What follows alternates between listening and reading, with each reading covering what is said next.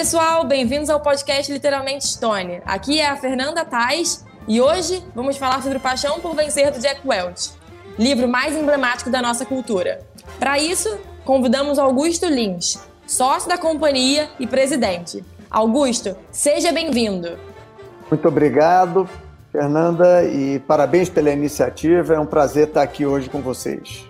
Augusto, o prazer é nosso poder trocar experiências com você sobre esse livro tão importante para gente. Para quem não sabe, O Paixão por Vencer é possivelmente o principal livro da nossa biblioteca, o principal livro da nossa companhia. A gente, inclusive, incentiva e dá a missão para os novos colaboradores da companhia que eles se engajem na leitura desse livro, que tem aprendizados tão importantes. Augusto, para começar, eu queria perguntar para você sobre, bom, dito todo, toda a importância desse livro para a gente, eu queria que você contasse para a gente um pouquinho quais foram as passagens do livro que mais se conectaram com você ao longo de toda essa trajetória.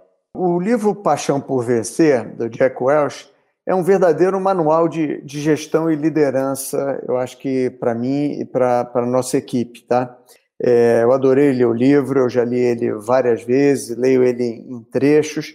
Ele é um livro de fácil leitura, e é, o que eu gostei muito dele, é, além do, do conteúdo, é que é uma leitura fácil, ele dá muitos exemplos e isso ajuda é, a gente entender um pouco mais do, do que, que qual é a mensagem que está querendo ser dada. Para mim, o que marcou muito nesse, nesse livro é que o, o Jack, de forma muito a, a, simples, ele fala de temas que é, hoje os dirigentes estão deixando escapar. Então, coisas muito simples como ter missão e valor muito claro. Eu lembro que quando a gente estava construindo a Stone, a gente tinha é, essencialmente um sonho e tinha um set de valores. Então, o primeiro documento que a companhia tinha era uma lista dos valores do que, que a gente queria ser, de como a gente queria ser, que, que, como é que a gente queria fazer as coisas. Né? Então, eu entendo que hoje em dia ter uma missão, que é para onde você está dirigindo a companhia, e os valores que descreve, os comportamentos que a gente acredita e que vão formar a cultura, mas não é ah, eu li e entendi, não, é ler, entender, questionar, aprofundar, porque a partir daí, isso aí é, é, se contagia na, na, na empresa e quando você vai montar o seu time para começar a executar as coisas que você deseja fazer, você vai estar escolhendo as pessoas que estão aderentes àquilo que se pensa fazer. Então, muito importante, quando você está montando uma empresa, é escolher as pessoas certas. E são as pessoas certas que entenderam aquela missão, que é, acreditam nos valores que a companhia prega e que vão ser protagonistas daqueles valores. Porque na medida que a empresa cresce, é, você tem que ter multiplicadores desses valores, multiplicadores dessa cultura. Então, muito importante ter, escolher, saber as pessoas certas para que você consiga, então, efetivamente dar cabo da sua missão.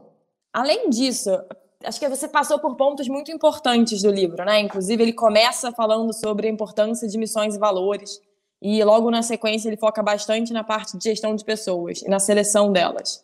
Além dos aprendizados e dos trechos que você comentou com a hum. gente, quais foram os aprendizados que mais te surpreenderam?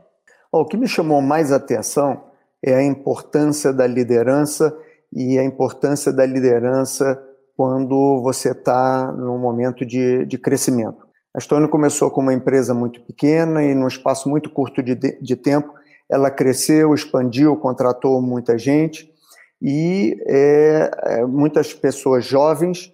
E o que eu observei é que gente boa gosta de trabalhar com gente boa. Então, muito importante estar escolhendo as pessoas certas para as posições corretas, com a cultura correta, com as crenças.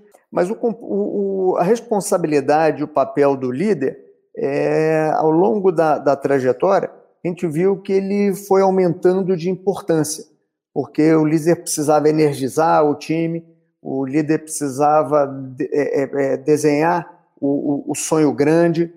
Né? Então, o papel do líder, que é aquele cara que é apaixonado pelo que faz, é aquele que é implacável é, é, na hora de tomar decisões e, e, e escolher caminhos, é, que tem que ser um exemplo e, acima de tudo, inspirar.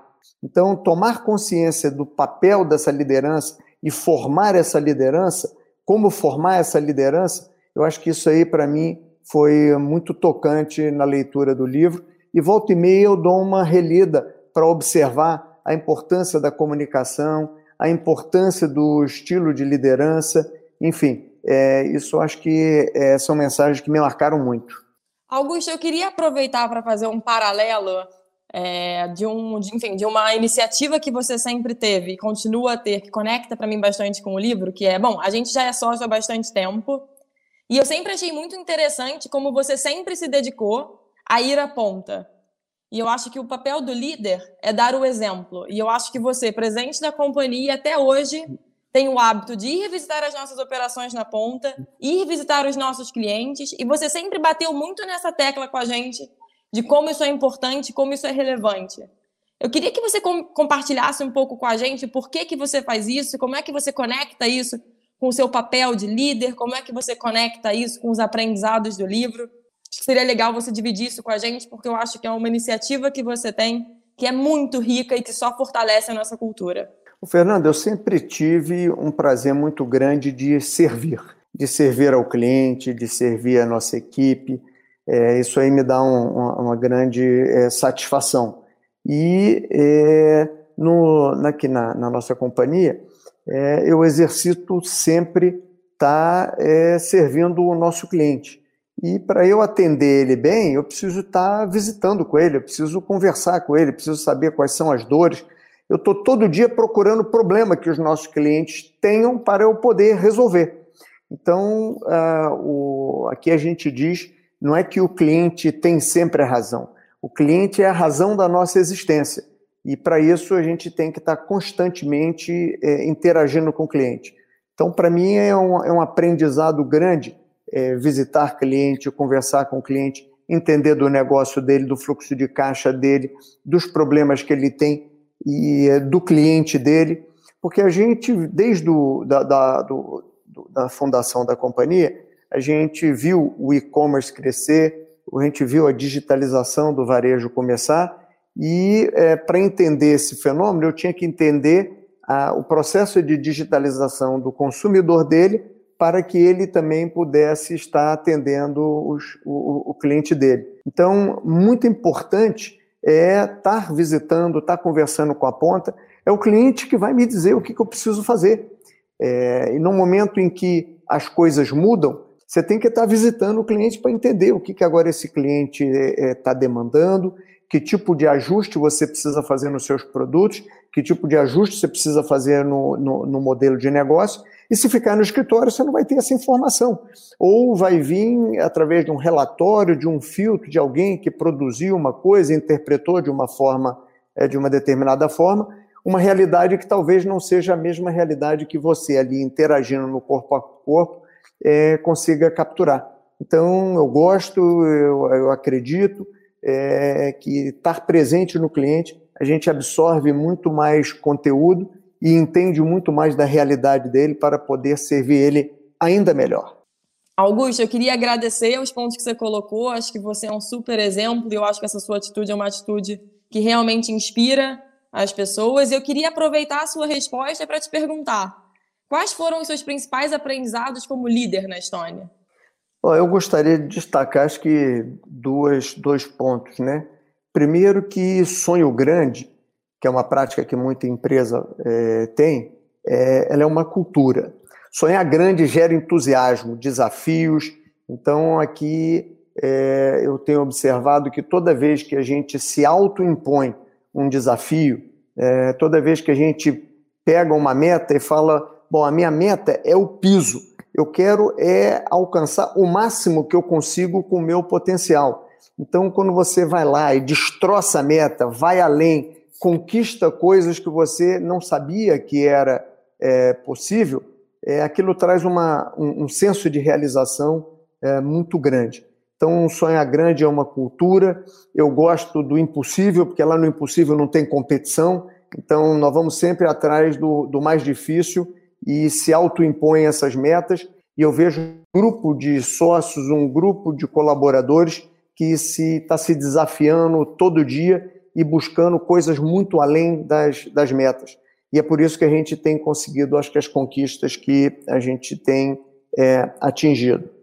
O outro ponto importante é que uh, nós temos que nós estamos numa indústria que está se reinventando todo dia, que é a indústria de pagamentos, é, e ela está é, se transformando não só no Brasil, com vários, várias mudanças na, na regulamentação, mas no mundo inteiro. Então, o mundo está se digitalizando, a forma como a gente é, compra está mudando e a forma como a gente paga também está tá se ajustando.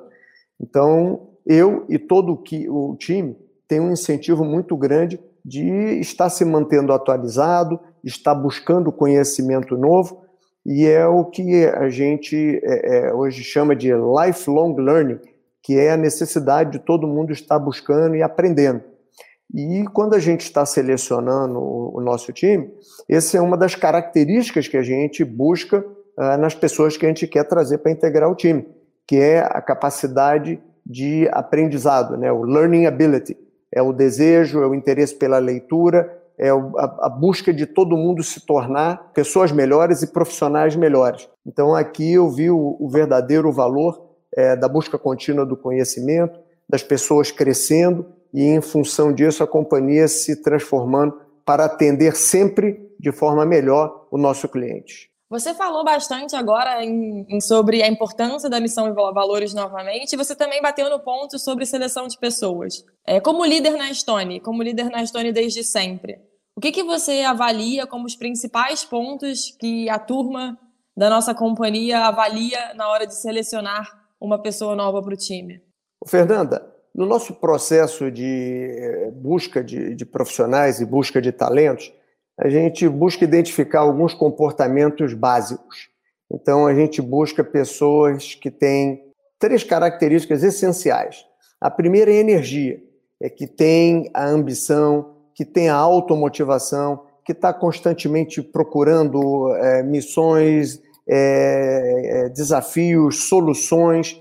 Então, a gente gosta de pessoas que tenham energia para fazer a construção. A segunda característica que a gente busca são pessoas que têm capacidade de aprendizado, e que é o interesse pela leitura, que é a capacidade e a resiliência de buscar a informação, porque, como os desafios aqui são grandes, sempre falta um bocado de, de conteúdo. Então, a capacidade de aprendizado. E a terceira característica é a integridade. Aqui as pessoas têm grandes responsabilidades, a gente dá para é, os colaboradores, inclusive os que chegam logo no início aqui da carreira, muitos até em primeiro emprego, a gente dá muita responsabilidade, então integridade é fundamental é, para é, fazer parte do nosso time. Agora, com base nessas é, é três características, é, a gente também avalia é, coisas que estão muito alinhadas aos nossos, às nossas crenças. Então, primeiro, vai dar certo nessa companhia quem gosta de cliente, quem gosta de visitar cliente, quem gosta de conversar com o cliente, que tem a capacidade de extrair do cliente, desenvolver conexões com o cliente, para ele abrir o seu coração e, ao invés de ficar falando de preço, falar de problema. Né? E com o mapeamento de problema que a gente consegue é, identificar, nós vamos resolver, é, vamos desenvolver produtos e vamos desenvolver é, soluções. Então, a conexão, a capacidade de se relacionar com o cliente é fundamental. A segunda é entender os nossos valores e viver dentro desses valores. Então, nossos valores são, são simples, nossos valores são claros, e na medida em que a companhia é, cresce, nós precisamos protagonistas dos nossos valores. Né? Eu digo que na medida que a empresa cresce, a gente não pode deixar o café ficar aguado. Então, é, é, eu, eu, eu, busco sempre as pessoas que entenderam antes até de chegar aqui na companhia é, o que, que são os nossos valores, que estão aderentes aos nossos valores, que vão brigar por esses valores e que vão ser referências para que é, assim a gente consiga multiplicar isso para todo o time. A gente falou bastante aqui também sobre missão e valores, né? Então, acho que inclusive como a sua resposta a gente encerrou agora, só reforça a importância das, da missão e dos valores. Mas a gente normalmente fala sobre isso num contexto de companhia. Quando você fala de times da ponta, é fácil uhum. você conectar a missão, o valor, a interface com o cliente. A gente tem muito time de escritório que no dia a dia não tem essa interface tão clara com o cliente. Qual é sua, o seu conselho? Qual, qual você acha que é o papel da liderança em comunicar com o time sobre a missão e os valores? Como é que você acha que o líder cumpre esse papel? Eu acho que uma das qualidades é, importantes, é, cada vez mais hoje em dia, é a capacidade de comunicação que o líder tem que ter. Porque é, aqui a gente não tem é, cargos, aqui a gente tem missões. E a capacidade do líder de fazer a conexão para cada um dos nossos colaboradores com a sua missão é fundamental. E com base nesse, é, nessa comunicação, é, cada colaborador vai entender qual é a sua missão e qual o significado que aquela missão tem dentro da nossa estratégia. Então, a, a capacidade de, de comunicação, a capacidade de energizar o time são fundamentais para que a gente consiga é, fazer é, o que a gente efetivamente busca. E é, é, esse líder, né, quando a gente fala de comunicação, ele tem que ser franco, ele tem que ser direto, ele tem que ser sincero, não, não tem que ter mimimi. Ele tem que é, explicar que nós temos que fazer as coisas certas, pelas razões certas, e qual é o papel de cada um. Eu gosto muito de um vídeo que tem do próprio Jack Welch, autor, autor do livro, que fala que todo líder é o Chief Meaning Officer. Isso quer dizer que todo líder, ele antes de qualquer coisa, ele é guardião do propósito. Então ele é o responsável por garantir que o time sabe o que está fazendo, por que está fazendo e como aquilo comunica com a missão maior e os valores da companhia. E eu acho que isso só complementa o que você falou, inclusive aconselho a turma a procurar esse conteúdo na internet é excelente e só complementa o que você falou. Ô Fernanda, o propósito ele é fundamental em tudo que a gente faz. As pessoas têm que ter claro é, qual é a causa que a companhia está defendendo, porque é, quando a gente acorda, nós temos que tomar aquele banho frio para depois ir trabalhar. Então, é, é, a causa é que vai fazer, dar aquela energia, é a causa que vai dar é, o, o propósito para todo mundo se, se mexer. É ela que define por que, que nós estamos juntos. E aqui na Estônia, nós temos um propósito muito claro, que é uh, todo mundo aqui tem uma vontade muito grande de mudar o Brasil. Todo mundo aqui na Estônia está focado em ajudar o pequeno e médio empreendedor, o comércio, a vender mais, a gerir melhor o seu negócio e a crescer. Eu asseguro que é isso que me motiva também. A gente falou aqui bastante sobre cliente, cliente, cliente, batemos bastante nessa tecla. A gente falou sobre missões e valores, a gente falou sobre seleção de pessoas, sobre o papel da liderança e sobre uma boa capacidade, a importância de uma boa capacidade de comunicação. Augusto, vou te dar um desafio difícil. A gente está chegando ao fim. O público do nosso podcast é um público muito variado. Então, a gente tem o nosso próprio time, a gente tem os nossos clientes, nós temos empreendedores que têm interesse pelo tema. E eu queria te, eu queria te pedir para dar um conselho. Um conselho sobre liderança, um conselho para quem está escutando a gente de como ser um líder melhor. Ô, Fernanda, se eu pudesse deixar uma mensagem que pudesse inspirar as pessoas a serem pessoas melhores, profissionais melhores, é foca no seu cliente. Foca no cliente do seu cliente entender o consumidor, entender os desejos, entender uh, para onde esse mercado está indo, é fundamental. Nós temos um negócio aqui que é de empresa para empresa, chamado B2B. Então, para mim, é muito importante entender o que, que esse cliente está mudando no seu negócio. O que, que ele está mudando em termos de processo, de produto, é, de, de modelo de negócio. Então, eu acho que todo mundo tem que incentivar é, e tem o dever de estar visitando constantemente os clientes.